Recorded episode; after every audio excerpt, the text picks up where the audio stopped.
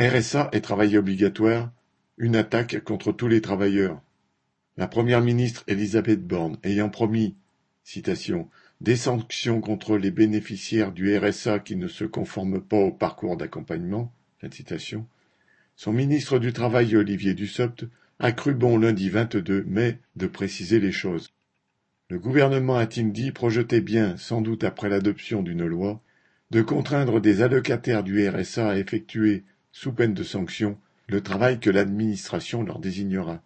Comme chaque fois qu'un ministre ou un défenseur de la bourgeoisie parle d'allocations versées aux pauvres, le propos est injurieux et méprisant.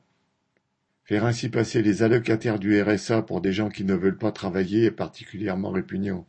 Combien en effet sont les ouvriers en invalidité de fait? Combien d'autres ont été licenciés? Combien vivent dans des régions ravagées par le chômage? Ce sont ces travailleurs-là rejetés ou blessés par la course au profit, que le gouvernement et ses soutiens médiatiques injurient chaque jour.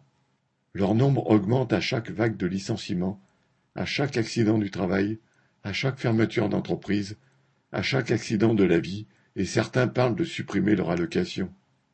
Ce sont les mêmes ou leurs semblables qui se félicitent des milliards versés au patronat, sans contrepartie, même pas celle de ne pas licencier. Mais, ajoute le ministre, Suspendre ce n'est pas radier.